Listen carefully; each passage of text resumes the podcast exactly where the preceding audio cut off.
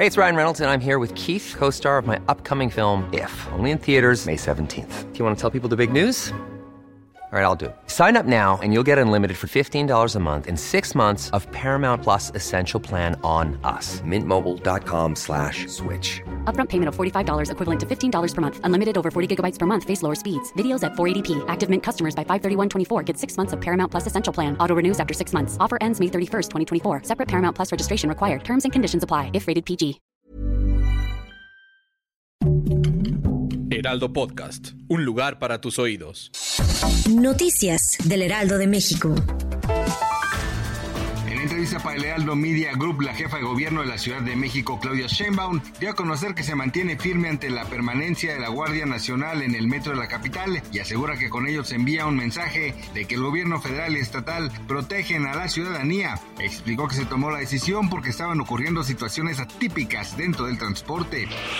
Familiares de la menor María Ángela Holguín Bustamante bloquearon durante más de cuatro horas la carretera México-Pachuca en los límites de la alcaldía Gustavo Amadero y el municipio de Tlalnepantla. Esto debido a que la joven desapareció al exterior de los baños públicos en la salida 6 del paradero Indios Verdes cuando estaba esperando a su mamá, luego de haber acudido con ella a su escuela a realizar trámites escolares.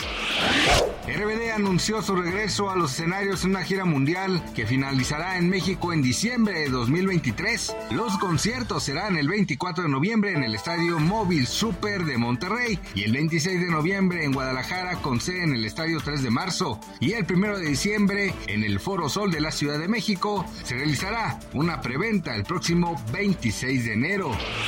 Uno de los sucesos que más ha causado indignación en Irán es el feminicidio de una joven de 17 años a manos de su esposo quien le cortó la cabeza y paseó las calles con la cabeza de la joven en una mano y un cuchillo en la otra. De acuerdo con el sitio web semioficial de Irán, Kabar Online, el hombre ya fue sentenciado y solo pasará 8 años en prisión, lo que ha causado indignación internacional. Gracias por escucharnos, les informó José Alberto García. Noticias del Heraldo de México.